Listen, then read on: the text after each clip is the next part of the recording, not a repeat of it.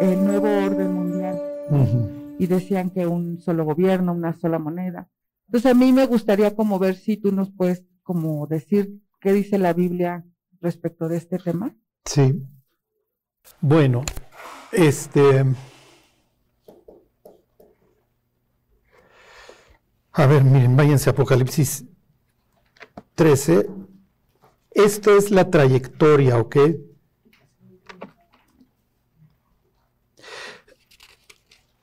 Digo, más bien, este es el, este es el fin. Ahorita lo que ustedes van a ir viendo es la trayectoria.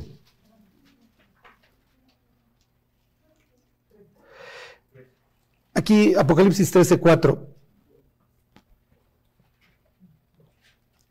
Lo que van a ver aquí es una frase que se le aplica a Dios en varios lugares de la Biblia. Éxodo,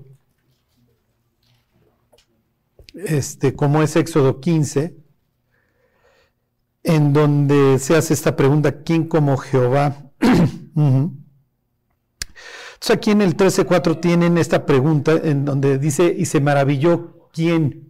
Ajá todo el mundo, todo el mundo en pos de la bestia. Y dijeron, ¿quién como la bestia y quién podrá luchar contra ella? Entonces, literalmente se le está adorando como a Dios, ¿ok? Obviamente el mundo no, no, no le va a llamar la bestia, ¿ok? Este, vayan ustedes a saber cuál sea el término que se le use. Lo que hoy podemos ver es que efectivamente hay políticos a los que literalmente se le adora y que literalmente son actores, ¿no? Ahí tienen en Canadá a Super Trudeau, que estudió teatro. Ahí tienen a don Vladimir Zelensky, o Vladimir, no me acuerdo su primer nombre, este, que es, cómico. ¿Sí me explicó? Y la gente los adora. Y digo, ya sería una burla, ¿no? No sé qué. La bestia fuera un cómico, ¿no? Ya, o sea, sería la forma más espantosa del diablo de burlarse. Que obviamente para nada son, ¿no? Pero eso es a, donde acaba esta historia, ¿sí? En la adoración a una persona. ¿Ok? Ahora, miren, váyanse a Apocalipsis 14. Aquí tienen el mensaje de los tres ángeles. Todo esto lo, van a ir viendo en las pláticas de Apocalipsis que todavía no salen, porque apenas estamos en la 2 de Apocalipsis 14, que todavía era de los 144 mil, y la que sigue, que van a poder escuchar ahí en el YouTube, es la de precisamente el mensaje de los tres ángeles. Ok, el segundo ángel, en el 14.8, da un mensaje. Hay tres ángeles que dan tres mensajes de los cuales se va a enterar todo el planeta. El segundo es, ha caído, ha caído Babilonia. ¿Ok? en la mente judía de hace dos mil años, y no solamente en la mente judía, en la mente este, de cualquier persona con dos centímetros de frente del imperio romano, el que, los que van a regir el mundo va a ser Roma, ¿ok? Porque Roma cada vez extiende más y más y más sus dominios. Tienen broncas con los de Oriente, con los partos, pero tarde o temprano este, ven como, como que se van a ir extendiendo por todo el mundo, ¿no? Bueno, ¿qué tiene que ver? ¿Por qué un ángel más adelante, en un futuro no muy lejano, va, a salir a decir al mundo que ha caído Babilonia? Porque todo el mundo se vuelve Babilonia. ¿Ok? Entonces, efectivamente, tienen un solo gobernante, una sola religión, en donde se le rinde culto, como ya lo vimos al gobernante, obviamente una sola moneda. Por eso las criptomonedas no le gustan precisamente al nuevo orden mundial, porque no las controlo. ¿Sí me explicó? Y Apocalipsis 6 dice que va a haber esto del, del ingreso universal en donde yo te voy a asignar cierto dinero, ¿no? Y reseteamos toda la economía. La idea es hacerlo en el 2030, que eso lo hacen en cinco minutos tronando la economía, ¿no? Y la, y la truenan con dejar de emitir moneda. en cinco minutos. Así le hicieron la crisis del 29 en Estados Unidos. Así lo hacen en dos minutos. Este, para allá vamos. ¿Dios lo va a permitir? Sí, Dios lo va a permitir. ¿Con qué propósito? Quebrantar a una humanidad rebelde. ¿sí? Darle las últimas cachetadas a un borracho a ver si reacciona. ¿Va a reaccionar la humanidad? Sí, sí reacciona, lo que dice Apocalipsis. O sea, la gente se va a convertir por montones. Pero obviamente ya en un mundo total y perfectamente destruido. y la palabra sería distópico, o sea, contrario a, la utopía, ¿no? En donde tienen un control pues, de todo. ¿Sí? O sea, piensen en China en donde ya tienes un score como, como ciudadano, ¿sí? Ya tienes una calificación. Entonces, si denunciaste a un vecino, tu calificación sube. Si un vecino te denunció, tu calificación baja. Si tienes libros religiosos, tu calificación baja. Si te has quejado del partido, tu calificación baja. Entonces, para allá va todo el mundo. Entonces, hoy estamos en el estira y afloja. Hay naciones que no quieren y que literalmente le van a decir a la bestia, pues aquí no reinas. Y la bestia pues, es de que no quieras, ¿no?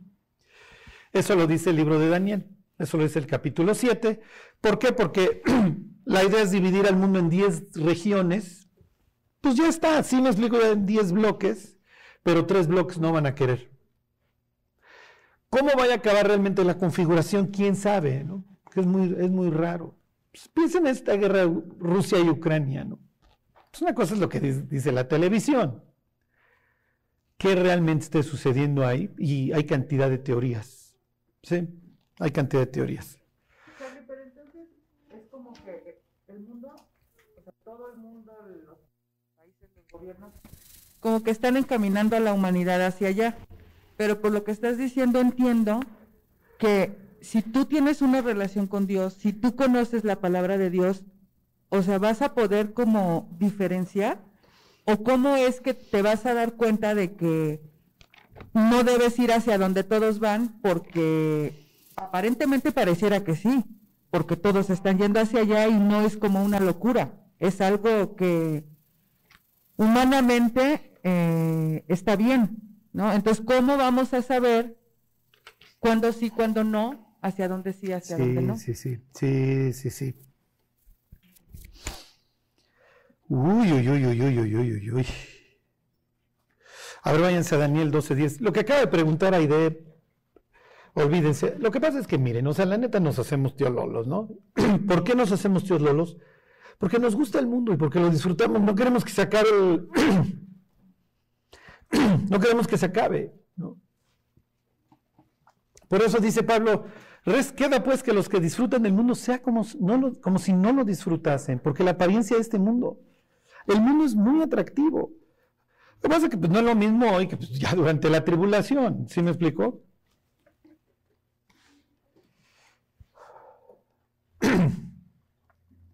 Ahí están en Daniel 12:10. Entonces, miren, no hacer tías lolos. Ustedes saben que yo vengo aquí a pelearme con ustedes los domingos. Entre semana guardo las, guardo las garras. yo escucho cómo la gente comenta las noticias. Sí, viste qué pasó acá y viste qué pasó allá. Y yo en silencio me arranco así las... Eh, ¿Cómo creen al noticiero? Este, dice 12 días, está hablando de la tribulación, ¿eh? Muchos serán limpios y emblanquecidos y purificados.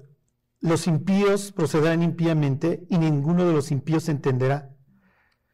Ajá, pero los entendidos comprenderán. Ahora, ¿quieres comprender? Pues a estas alturas del partido, pues alguien diría, pues ya no sé, ¿no?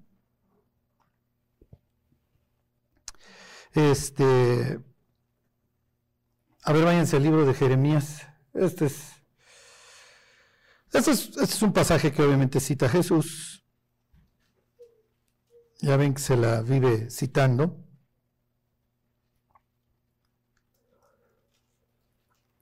Este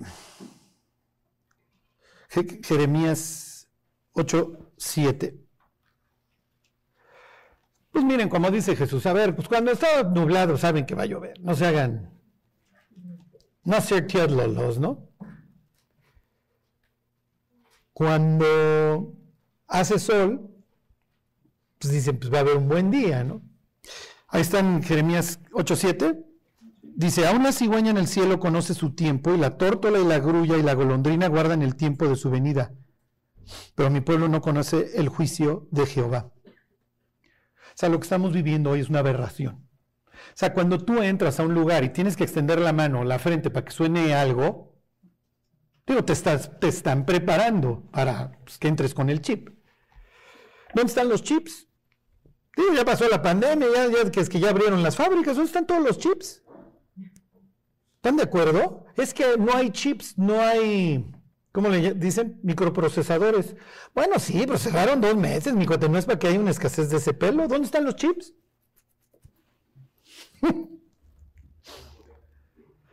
Por supuesto, y si somos 7 mil millones, como dicen que somos, para saber realmente cuántos somos y todo lo que oigan en la tele, tómenlo con un grano de sal.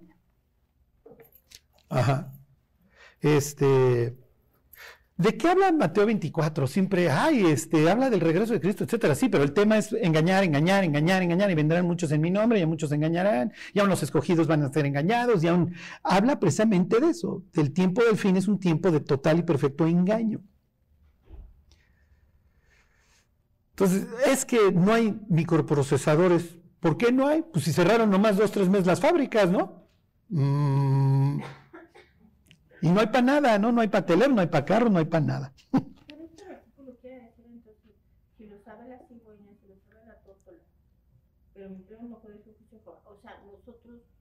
También sabremos con nosotros. Lo deberíamos de saber. está comparando, es sarcasmo. La Biblia está llena de sarcasmo, obviamente. Piensen en Isaías 1, el buey conoce a su dueño y el asno el pesebre de su señor. Israel no entiende, ¿no? ¿Con qué está comparando?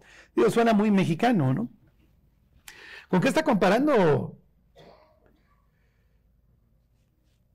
Este, pues sí. Sí, sí, la Biblia está llena de sarcasmo. La Biblia tiene expresiones como que te voy a echar el estiércol en la cara. O sea, esperarían de Dios esas expresiones. Está tratando con personas, está hablándole al ser humano.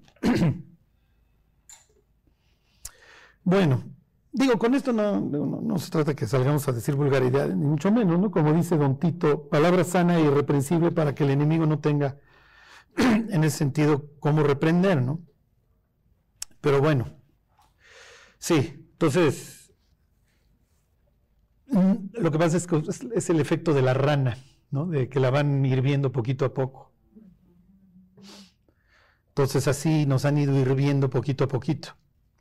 esta guerra de Ucrania, bueno, sale todos los días en las noticias y la destrucción de Libia, digo, dejaron el país hecho pomada. Granada, Panamá, Vietnam, Irak, Afganistán. No es que estamos llevando la democracia. y los plantíos de amapola en Afganistán, esos no, esos no importaban, ¿no? Y, y casualmente el petróleo de Irak, ese tampoco tenía nada que ver. es como la otra vez que me hicieron una entrevista, ¿no? y le contaba yo de la historia esta en donde llega el cuate de la CIA a amenazar al dictador africano.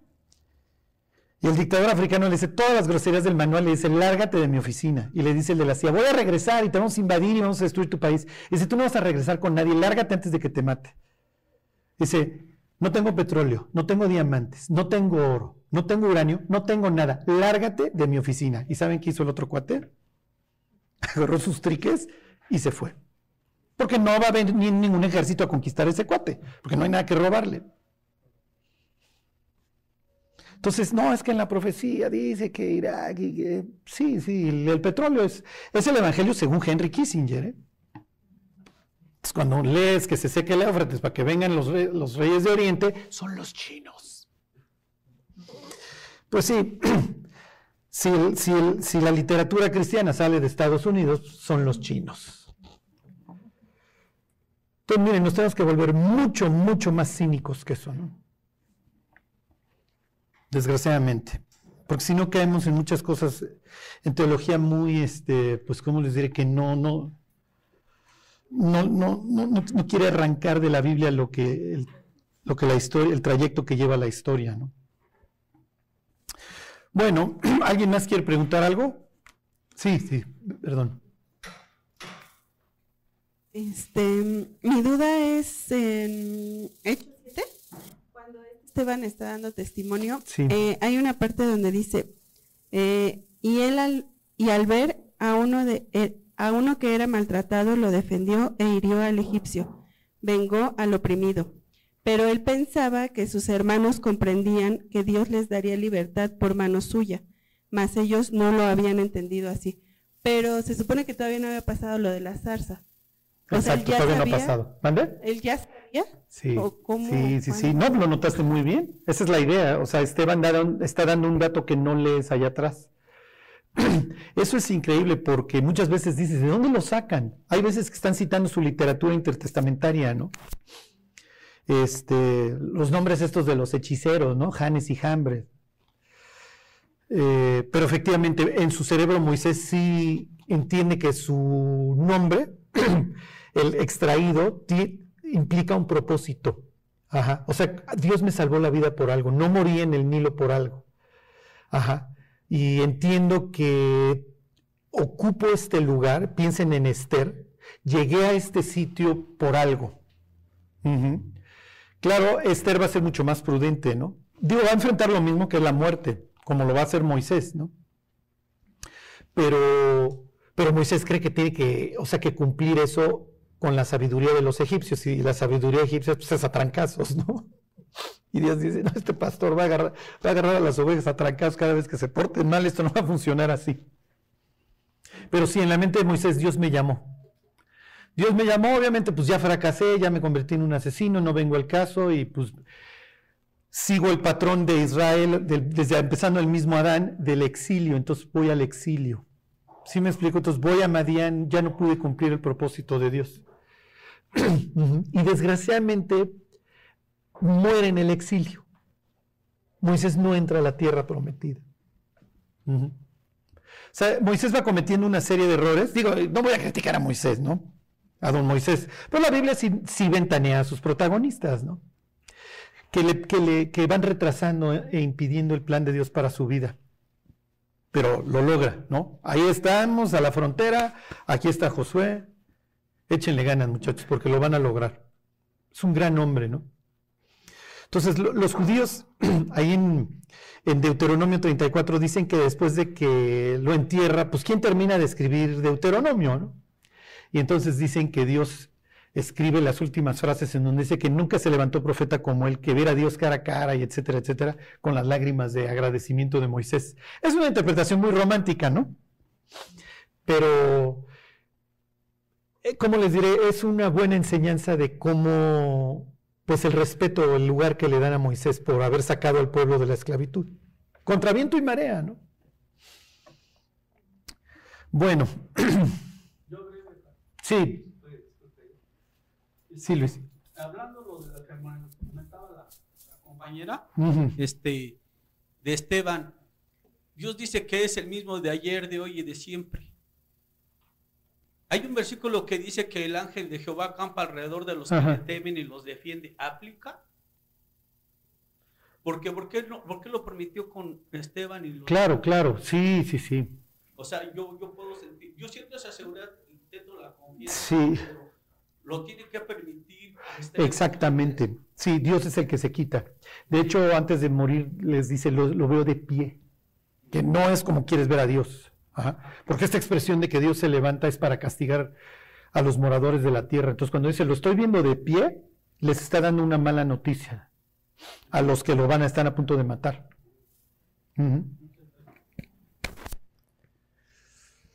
Bueno, sí, mi Just.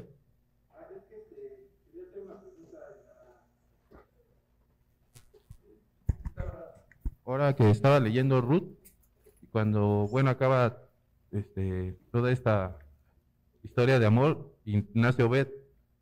Y empiezan a contar las generaciones a partir de Fares. Y me fui atrás a, ver quién era Fares y Fares nace de, Judá y Tamar en un capítulo ahí bien extraño de Génesis que interrumpe incluso el, relato de José, ¿no? ahí qué nos quiere decir Dios, qué nos quiere decir Dios, o sea, ¿por qué empiezan a contar ahí a partir de Fares? ¿Y por qué es tan importante Fares si nació como, pues muy extraño, ¿no? ¿Su nacimiento es como extraño o, no? ¿Qué nos quiere decir ahí Dios? Sí, miren, lo que pasa es que, digo, ya lo, repasaremos. La vida de Judá es un desastre, digo, está ahí, pero Dios le va a dar la primogenitura a Judá. Este, y entonces por eso es que Fares va a cobrar este, va a cobrar relevancia en la historia.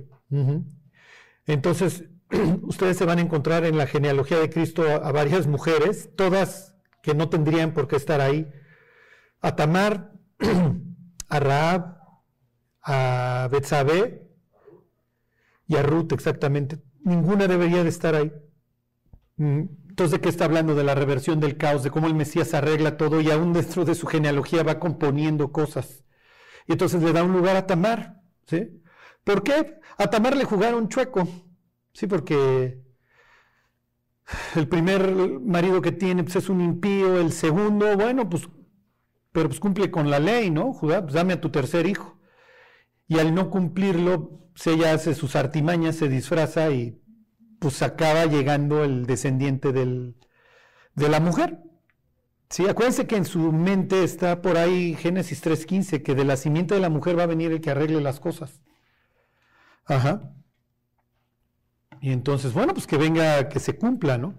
Y si ustedes se fijan, la ley del levirato, o de que el cuñado se llegara a la, a la viuda que no tiene hijos, tiene que ver en estas historias, ¿no? En el caso de Tamar y en el caso de, Ruth.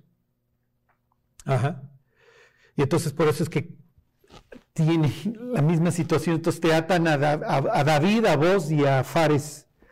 ¿Ok? Porque sus historias comparten esa idea de, que hay que darle lugar al plan de Dios. Hay que cumplirlo aunque implique carga. Le va a implicar pagar deudas a vos, le va a implicar este, darle a su hijo a, a Tamar, a Judá. ¿Sí, sí se entiende? Ok. Bueno, ¿ya? ¿Todo muy claro en sus vidas? A ver, Areli, hoy están muy preguntadores, pero bueno, miren, está bien las preguntas porque luego salen temas ahí que... En Levítico se nos explica eh, en qué momento somos impuros. Ajá. Eh, y cuáles son los pecados y cómo se deben de tratar a través de los sacerdotes. Sí. ¿Cuál es la diferencia que deberíamos de comprender entre la Pascua y el día de la expiación? Mm. Sí, es que es muy buena pregunta.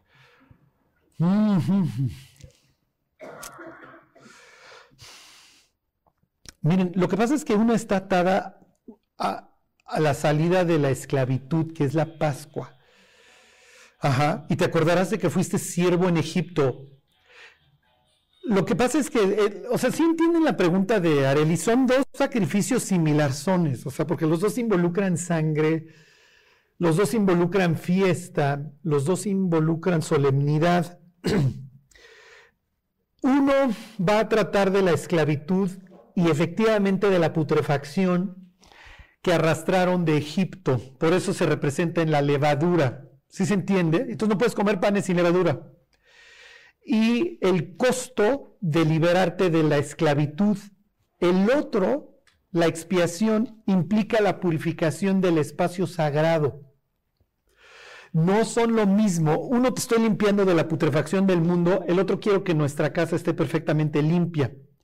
Y entonces, acuérdense que para los judíos hay muchas cosas sagradas, el tiempo, personas, el espacio. Y el, día de la expiación cumple con esta purificación del espacio. ¿Ok? El espacio, entre más cercanía, y ahorita vamos a ver un ejemplo, entre más cercanía a la presencia de Dios, más, más sagrado. ¿Ok? Entonces, ¿qué va a purificar el día de la expiación? ¿Qué se purifica? La tierra, la ciudad y el templo. ¿Ok? Entonces, por eso es que mandamos a un sitio apartado afuera toda la putrefacción.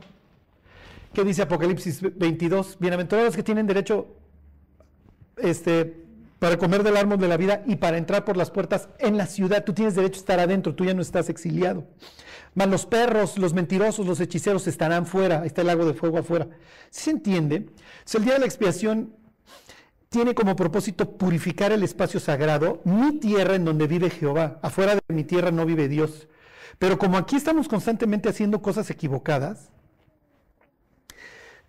a través de la expiación, si se entiende, largamos al... Le el sacerdote como representante del pueblo precisamente pone las manos sobre el chivo, el expiatorio, y lo manda a un, lugar agreste, desierto. ¿Ok? Lo manda al caos. Y entonces ya purificamos. ¿Sí? Por eso es que la, carta a los hebreos dice que Cristo padece ¿dónde? Fuera de la ciudad.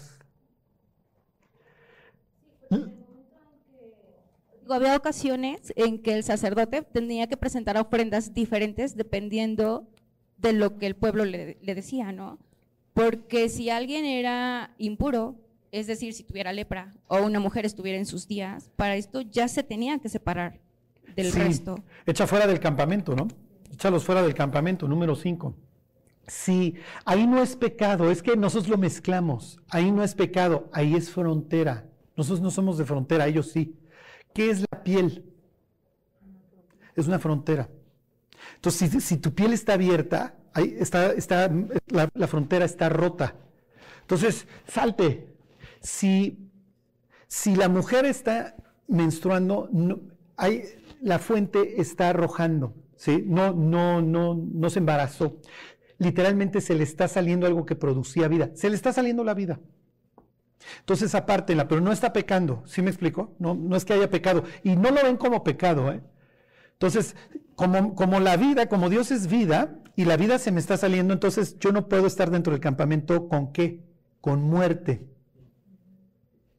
Entonces, o me meto a mi casa, como Sara o como, como Raquel, o me salgo del campamento, pero eh, estoy, estoy despidiendo vida. ¿Sí se entiende? Es un, es un concepto que nosotros pensamos, ¡qué mal a Dios! ¿Por qué las largas? ¿No? Y Dios diría, no, ustedes no entienden. Son fronteras, son linderos. Piensen en el velo. Está el lugar santísimo y está... ¿Sí me explicó? Cuando Cristo muere, que te abrí la puerta al cielo. Ya no hay frontera entre tú y yo si quieres, ¿sí? Ya no hay frontera, ya no estás exiliado en ese sentido. La persona que acepta a Cristo sale del exilio. Lo que Pablo le intenta, nos intenta decir a, nosotros occidentales. Miren, Cristo los llamó de las tinieblas a su luz admirable, ¿no? lo mismo. Eh, ¿La culpa es pecado? La, la culpa, miren, Sí, sí es pecado. El propósito de la culpa es llevarnos a Dios. Cuando la entretenemos, cuando operamos bajo ella, es, un pecado. Sí, efectivamente. Porque, ay Dios, es que yo hice y torné y... ¿Sí me explicó? No, no, la culpa la remites a la cruz y yo pagué por ti, así que la haces a un lado. Vivir con el violín, ah, no. Sí, Dios dice, no, no, no. Ya, la culpa es un yugo muy pesado. Dios la usa para que vayamos a Él. Cuando no vamos a Él, es pecado. Piensen en Pedro y piensen en Judas, ¿no? Los dos tienen culpa, los dos chillan. Uno se suicida porque no aguanta la culpa y el otro enfrenta a Dios, ni modo. Sería muy farol de parte de Pedro, es que Señor, yo como te negué, y es que soy un tipazo, Señor, tú lo sé, ¿sí me explicó? Pedro, ya calla, pues allá volvimos a lo mismo. Pedro, ¿me amas? Sí, sí, sí te amo. ¿Me amas? Sí, sí te amo. ¿Me amas? Sí, ya sé lo que me estás diciendo. Tú sabes todas las cosas. Sí, y no me voy a justificar, Dios. Ya. Igual que el miedo, ¿no? El miedo y la culpa, acuérdense. El único miedo sano es el temor a Jehová. Todo lo demás nos, nos atrapa, nos encierra. Es una bueno, pues hoy venían muy preguntadores, lo cual me da mucho gusto. Quiere decir que están leyendo su Biblia. Me da gusto que no me pregunten de las series. Oye, Charlie, ¿no has visto en la serie fulana? Bueno, vamos a terminar esta historia de la semana pasada. es muy, hijo, desgraciadamente, efectivamente, la materia prima de la Biblia, el ser humano no, no ha cambiado, ¿no? Les hago un, un recuento para que se regresen. Todos los matrimonios van a tener problemas. y solo hay de dos, o aprendemos a convivir con el caos, o nos vamos a tener que estar echando la culpa de todo lo que suceda, de... Váyanse a 2460 de Génesis y luego nos regresamos al libro de los Proverbios. ¿Por qué quiero que veamos esto? Porque vamos a ver a los papás de Jacob. Acuérdense que toda esta historia yo quiero que ustedes vean la historia de Jacob, porque es la historia de cualquier cristiano hasta cierto punto. El cristiano necio, este, que confía en sí mismo, que que no, que se resiste a caminar con Cristo, que lo deslumbra el mundo, que cree que sus ideas, que su, sus atributos lo van a sacar adelante, y eso nunca sucede. No puedes, nadie vence al sistema, ¿eh?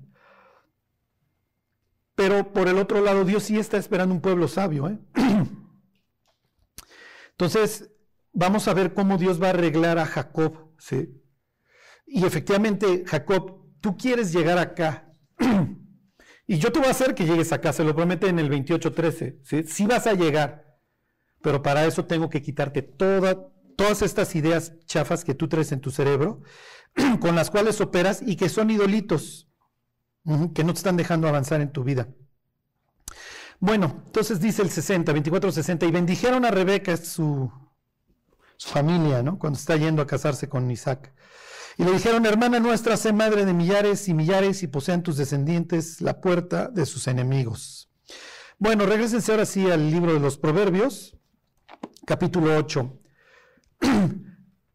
La Biblia nos deja chispazos en, en las historias de sus protagonistas.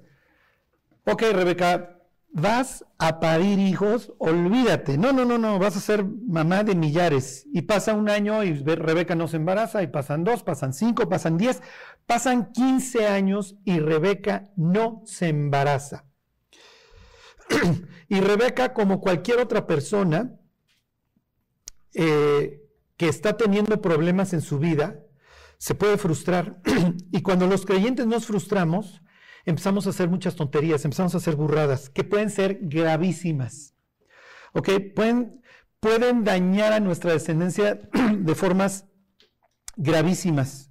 Y eso es lo que hoy está sucediendo y lo que la humanidad no se está dando cuenta. Y desgraciadamente esto está, pues ya no voy a decir este, atacando al cristianismo, esto ya es parte del cristianismo, ¿sí? Que los matrimonios revienten porque tienen problemas este, pues sí, o sea, sí los tenemos. Y, bueno, los problemas los tenemos que resolver. El mundo, desgraciadamente, hoy le está enseñando a las personas, como lo va a hacer Jacob en nuestra historia, como lo presenta el hijo pródigo, a vivir en el exilio y a salir a buscar. ¿Sí? Entonces, hoy los matrimonios están sufriendo, les decía yo la semana pasada, depende de la página de internet que les arroje Google, el 70 o 75 o más por ciento de los matrimonios, perdón, de los divorcios, los están solicitando las mujeres. Ajá. Este, están saliendo a buscar. ¿Están encontrando? Sí, sí están encontrando, pero obviamente están encontrando temporalmente. ¿Por qué? Porque empiezan a ver sus matrimonios llenos de problemas y llenos de frustración. Piensen en Rebeca. O sea, llevo 20 años y no doy a luz. Nada, o sea, soy la viva imagen de la esterilidad. Y yo tenía un concepto acerca del matrimonio. Yo venía de mi tierra a casarme con fulano, pues con el propósito de, pues efectivamente, ser madre de millares. O sea, llegó el siervo Eleazar con las joyas, me está invitando a un proyecto increíble. Son el pueblo de Jehová, nosotros adoramos, vayan ustedes a saber a qué Dios adoraban, este, estos ahí de, en Arán, Mesopotamia, y y no está funcionando. O sea, ¿qué está pasando? Y estoy, me estoy metiendo al cráneo de Rebeca y seguramente tentaciones que tuvo, pero Rebeca no va a caer. ¿eh? La Biblia va a presentar a Rebeca como una persona ejemplar.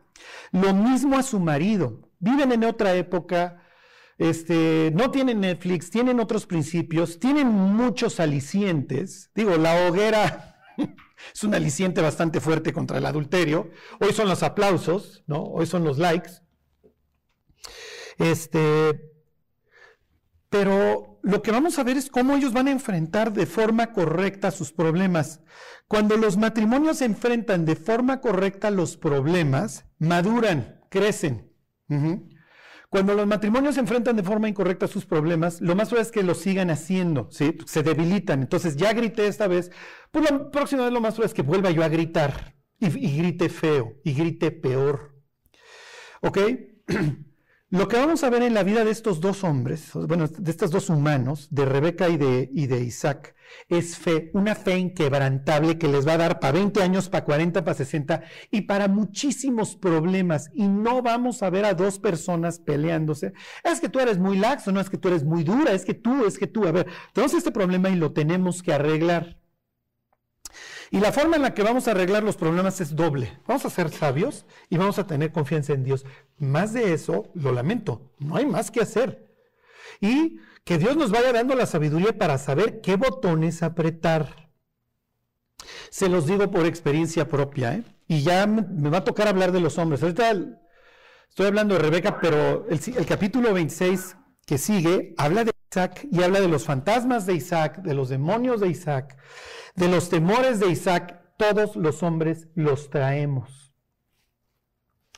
Cuando un hombre empieza a querer controlar a su esposa y la empieza así a asfixiar, lo único que hace es alejarla. Cuando los hombres quieren encontrar su valía en su esposa o en su mujer, suena muy loable. Lo único que hacen es apartarla. Están apretando los botones equivocados. Y en esto todas las esposas que están aquí van a decir, escucha don Charlie, hey, soy esposo. Entonces contéstenme como alcohólicos. Hola, Carlos. Apretamos todos los botones que no son. Te casas con la mujer y dejas de ser el novio para convertirte en qué? El proveedor. ¿O no? Señoras, ¿cuántas veces se los han echado en cara? Es que, ¿qué te falta? Es que yo trabajo para ti y para los niños. Es que te estoy proveyendo. Es que yo me parto el lomo. Es que esto, es que el otro. Y la señora que se le queda viendo. No es lo que quiero. ¿Cómo es lo que quieres? A ver, que fulano te sostenga entonces. Bueno, pues ya preséntasela y dale los chocolates a fulano para que se los dé a tu mujer de una vez. Sí, qué bueno que eres el proveedor, pero no dejaste de ser el novio. Y este juego del gato con la bola de estambre no se acaba, señores, no se acaba. Es como yo le digo a mi mujer, te dije el día que nos casamos que te quiero. Si cambio de opinión te aviso, pero hasta ahorita no he cambiado de opinión. Es ridículo, somos ridículos, los hombres somos ridículos, honestamente. Y hacemos unos osos, bueno, Olvídese, estoy hablando en primera persona. Todos los botones que no hay que apretar, yo los he apretado. Hasta que en una de esas oraciones tipo Santiago, Dios, creo que no aprieto los botones correctos. Dios me dijo, Charlie, en una visión, eres brutísimo.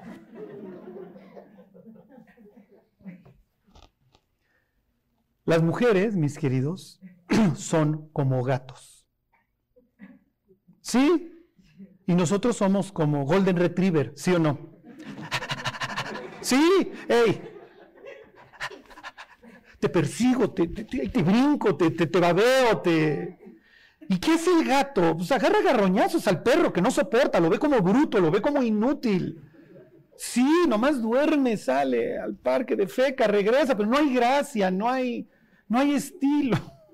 Es la verdad. Es la verdad y los hombres queremos tratar como si fueran iguales a las mujeres. No funciona, no funciona. Hasta que los hombres no se dan cuenta que las mujeres son un ser total y perfectamente distinto. Que vas a poder acariciar cuando te roce y se acerque y empiece a ronroñar. ¿Sí me están entendiendo, señores? No es dando la patita, en serio. O sea, no, no es haciendo el truco, no es ladrando, no, lo que narra esta historia de Proverbios, ¿cómo les diré? Es, es la tristeza de cómo acaban los matrimonios, volteando para otro lado. El simple, el baboso que acaba en el adulterio, en una red de la que no va a salir, y la pobre infeliz soñadora que cree que, que el compadre o el amigo, lo que ustedes quieran, es horrible, ¿eh? porque el adulterio muchas veces se da entre familiares o entre amigos. Y la mayoría de las veces en el trabajo. Es la soñadora que cree que fulano y este tiempo que fulano le dedica la va a hacer feliz. Piensen en las mujeres que dejan a sus maridos por otros. Se van con el otro y después de años, ¿qué pasa? Se acabó, pues ya llegaste al cenit del placer, de, de la emoción y luego de ahí es nada más para abajo, para volverte a encontrar en el mismo infierno con diferente demonio. Sorry, sorry, sorry. Y inicia una espiral descendente en donde literalmente las mujeres ofrecen a sus hijos a Moloch. Porque no estoy satisfecha, es que en mi matrimonio no encuentro. Se vale hablar y se vale decir, oye, tenemos problemas, etcétera, los tenemos que resolver. Entre más seguro de sí mismo es el hombre, más escucha a la esposa. ¿eh? Está bien, a ver, dime. Y digo, al rato voy a comparar a Isaac con otro personaje de la Biblia. Hacemos celoso cuando decimos, yo no necesito ayuda. Y la chava nomás está pensando, la necesitas diario, maestro, y necesitas como 40 asesores, porque eres brutísimo. Lo digo eh, por experiencia propia, ¿eh? no, no, no, no quiero ofender a nadie. Como dijera Pablo, palabra fiel y digna de ser recibida por todos, que Cristo Jesús vino a morir al mundo por todos los pecadores, de los cuales yo soy el primero. Le estoy hablando a brutitos, de los cuales yo soy el primero. Pero cuando vienen los problemas en el matrimonio, los hombres queremos arreglar a la esposa. No, no, no, no, por lo general es uno. Ok. A ver, pues váyanse, este. A ver, váyanse este, a Proverbios.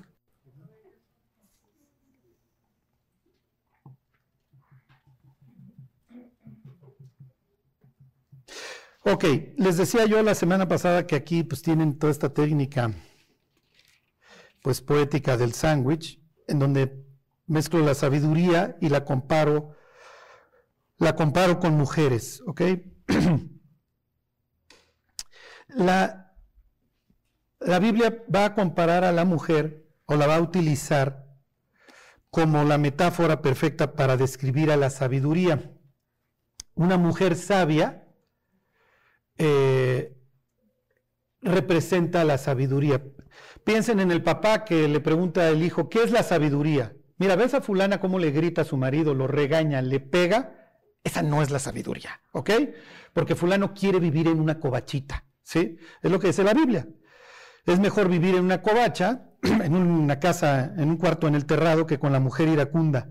¿Ves a esa mujer trabajadora, sabia, casta, recatada? Esa es la sabiduría. No, no necesita validación, no necesita likes, no necesita enseñar el ombligo. Su confianza está en Dios y su idea es cumplir el propósito por el cual Dios la alcanzó. No está más. Puede ser bella, es Rebeca, es Sara, es Abigail, es Esther. O sea, pero ese es un accesorio que va a utilizar para la gloria de Dios.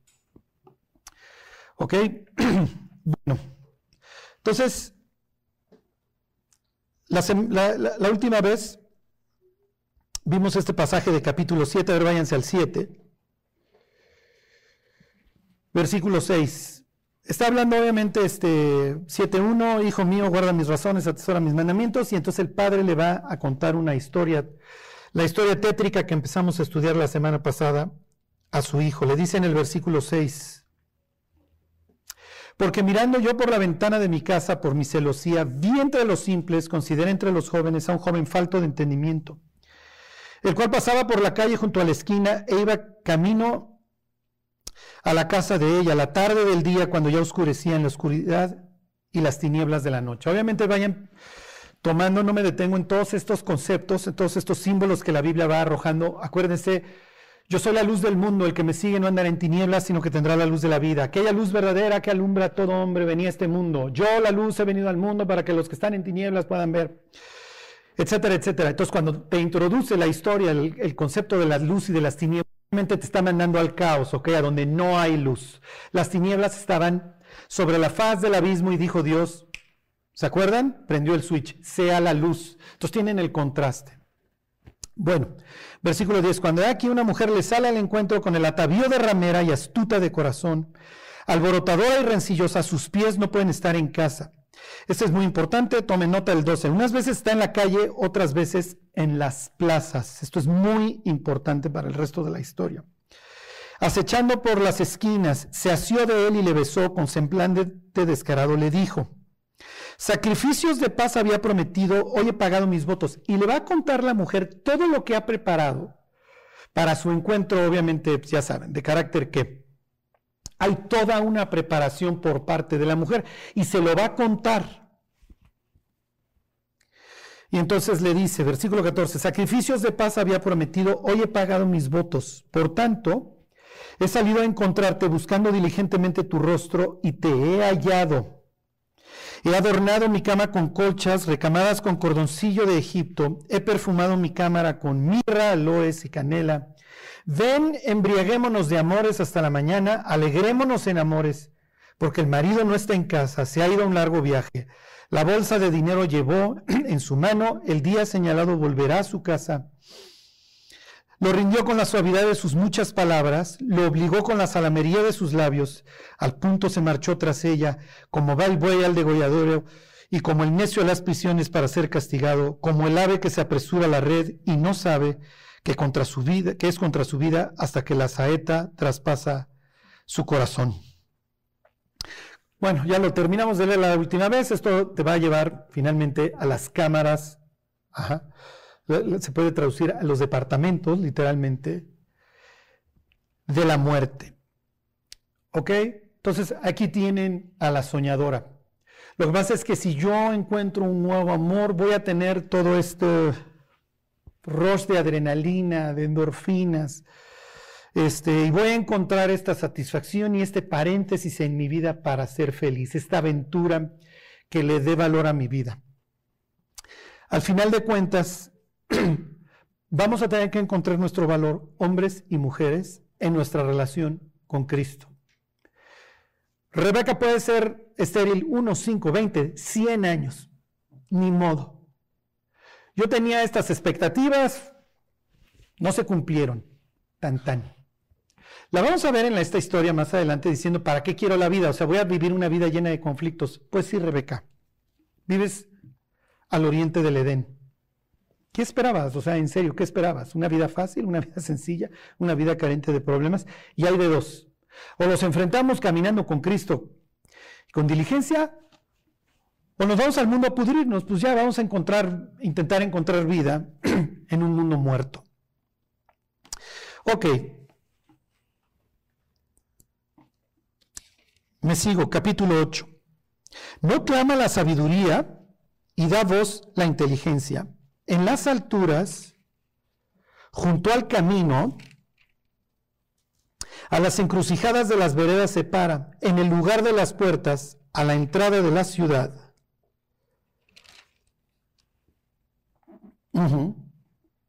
A la entrada de las puertas da voces, hombres, a vosotros clamo, dirijo mi voz a los hijos de los hombres. Se fijan en el símil, en el contraste.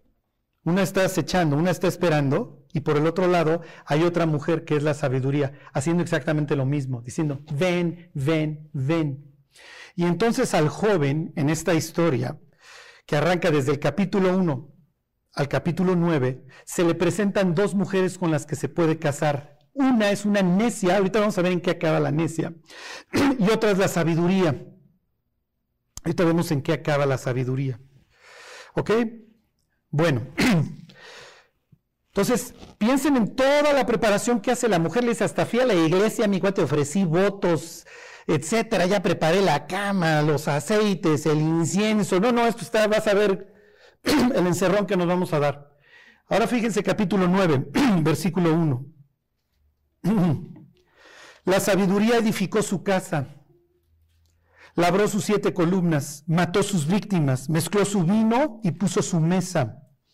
Envió a sus criados sobre lo más alto de la ciudad, clamó, dice a cualquier simple, venid acá, a los faltos de cordura, dice, venid, comed mi pan. ¿Se dan cuenta? Es exactamente lo mismo. Ambas mujeres hacen toda una preparación Ambas llaman a quién? Al simple. Y entonces ahora, ¿hacia qué lado se hace el simple? Me voy con esta soñadora que en la chamba me tira la onda y es re buena onda. Y además, pues cuando entro, le brillan los ojos y me hace sentir hombre y ella también me cuenta que su matrimonio es un infierno y que se está divorciando, porque esto es lo típico, ¿no? Me brinco al capítulo 15, ahí, perdón, al versículo 15 ahí mismo, 9.15. Perdón, este 14. Se sienta en una silla a la puerta de su casa, en los lugares altos de la ciudad, para llamar a los que pasan por el camino, que van por sus caminos derechos, dice a cualquier simple, ven acá a los faltos de cordura, dijo, las aguas hurtadas son dulces y el pan comido en oculto es sabroso. Y no saben que ahí están los muertos, que sus convidados están en lo profundo del Seol. Fíjense en dónde se para esta, versículo 14 a la puerta de su casa. ¿Se acuerdan de hace rato? ¿Dónde se paraba esta mujer? A la puerta de su casa. En los lugares altos de la ciudad. Lean versículo 3. Ahí mismo. Sobre lo más alto de la ciudad clamó. ¿Ya vieron?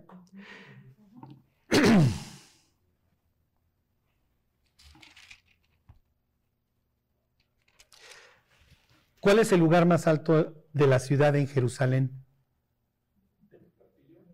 El templo. Ajá. O, tomas al ídolo o tomas a Dios.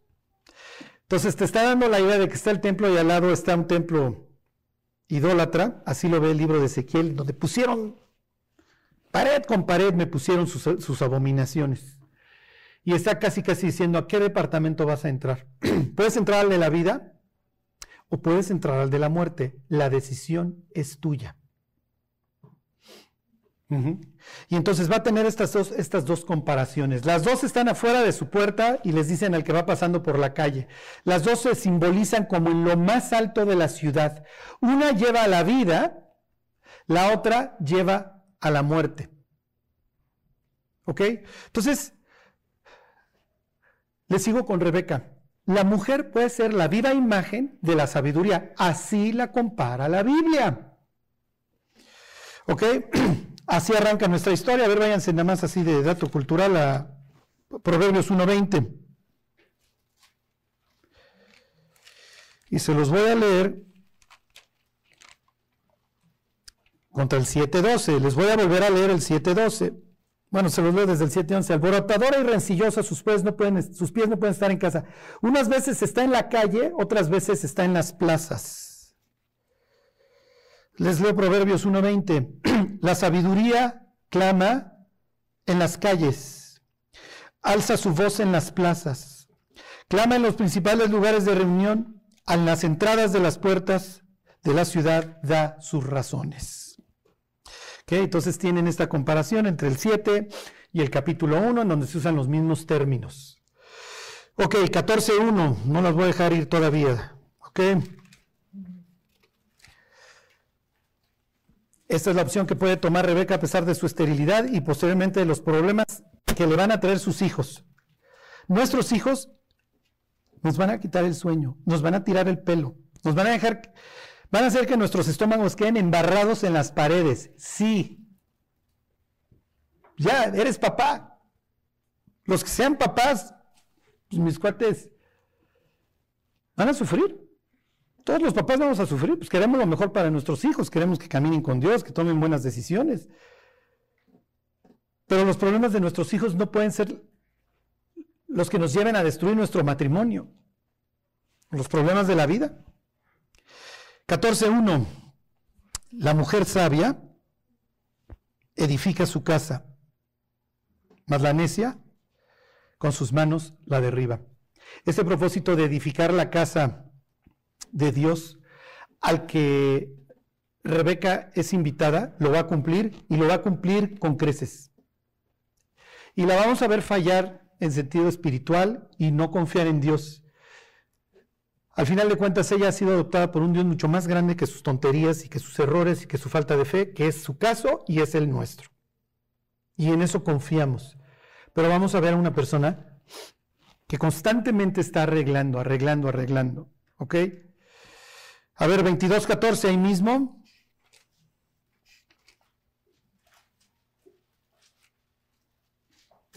Próximo domingo arrasamos con los hombres, no se preocupen, aquí hay para todos. Digo, si hay alguna feminista que ahorita se me esté revolcando en el asiento, también va a haber también para los hombres. Si ya les dije que somos como perros, ¿qué más quieren que les diga, no?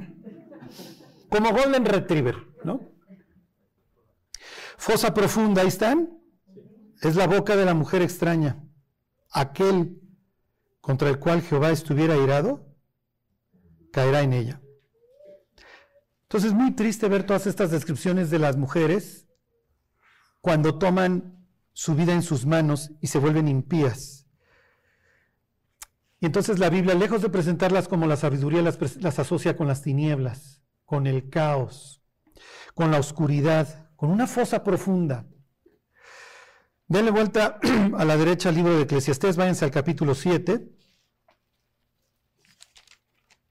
Pero por el otro lado, Dios dice, oye, pasa es que si tú caminas conmigo lejos de ser representada como tinieblas, una fosa, ligaduras, redes, destrucción, te voy a comparar con la mismísima sabiduría. Vas a ejemplificar el temor de Jehová y serás digna de alabanza. No solamente por tu forma de tus palabras, sino por tu conducta. Y tu mayor salario será el fruto de tus propias manos. Y ahorita vemos este detalle hablando de todos estos temas horribles. 7.26. Y he hallado más amarga que la muerte a la mujer, cuyo corazón es lazos y redes, y sus manos ligaduras. El que agrada a Dios escapará de ella, mas el pecador quedará en ella preso. Que regresen unas páginas al 31 de Proverbios y ahí terminamos. Es horrible, o sea, lo que estamos leyendo es horrible, pero es la fe fatal a la que hoy mis queridas las están invitando a hacer, ¿no? Son mentiras. Digo, no sé si ya se enteraron, pero el diablo nos está viendo la cara. Somos parásitos evangelicales a los que goza destruyendo.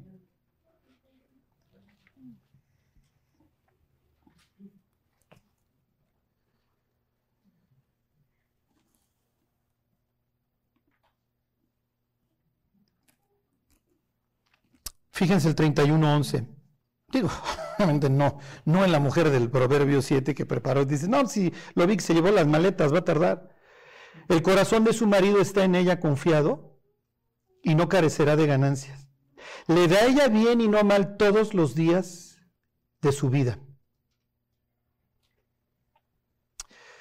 Ok, versículo 23. su marido es conocido en las puertas cuando se sienta con los ancianos de la tierra. Ya no me detengo en ese, pero se los digo de memoria. La mujer sabia es corona de su marido. La necia es la cárcoma en sus huesos. Si es la osteoporosis. Lo arrasa, lo destruye. ¿Sí? Versículo 30. Engañosa es la gracia y van a la hermosura. Esto debería estar así en la portada de Vogue, del Cosmopolitan, ¿están de acuerdo? Pero dirán, no venderíamos ni uno, ¿no? Pues sí, no venderías ninguna revista. Engañosa es la gracia y vana la hermosura. La mujer que teme al Señor, esa será alabada. Dadle del fruto de sus manos y alábenla en las puertas sus hechos. Aquí hay dos decisiones. La del simple, a ver a dónde me voy. A ver qué clase de, mujer en este sentido alegórico abrazo, ¿sí? O a una infiel que me va a acabar, como dice, donde acabaré como una fosa profunda o como unas redes o, cadenas. O un sitio en donde yo pueda ser conocido a las puertas con los ancianos y digan, mira, ese cuate tiene una buena mujer, ¿no? Y la decisión de cada mujer de decir, yo puedo dar, yo puedo destruir, mi boca yo la puedo abrir para hablar mal de todos, de las autoridades, de, de gentes que buscan mi bien, de mi propio marido, de, de lo que ustedes quieran. Cuando abro mi boca puede ser para que salgan cosas dañinas, para quejarme, para o para construir. Es el caso de Rebeca. Es el caso de Rebeca.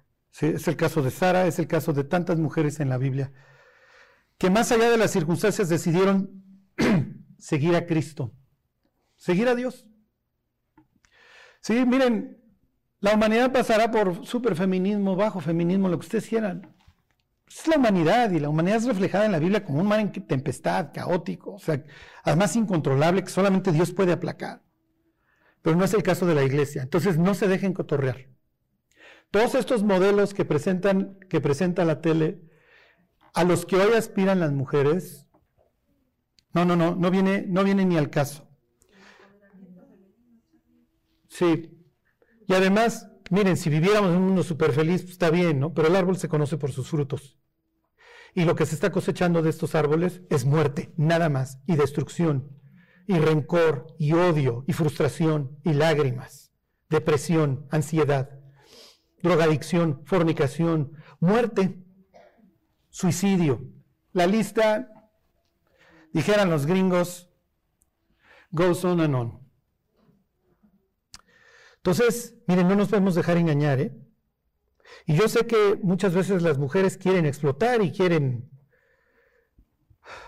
Lo que Rebeca va a hacer, que es lo que hay que hacer, es ir a buscar a Dios. Y Dios le va a contestar. Bueno, pues vamos a orar. No se preocupen, próxima semana ponemos al modelo y, luego nos deshacemos nosotros. ¿Ok?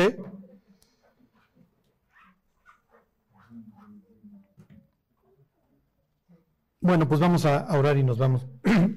Dios, te queremos pedir que tú produzcas tu carácter en nosotros, Señor. Dios, haznos un pueblo sabio, celoso de buenas obras como tú quieres Ayúdanos, Dios, a no hundirnos en las circunstancias, Dios, sino a fijar nuestros ojos en ti.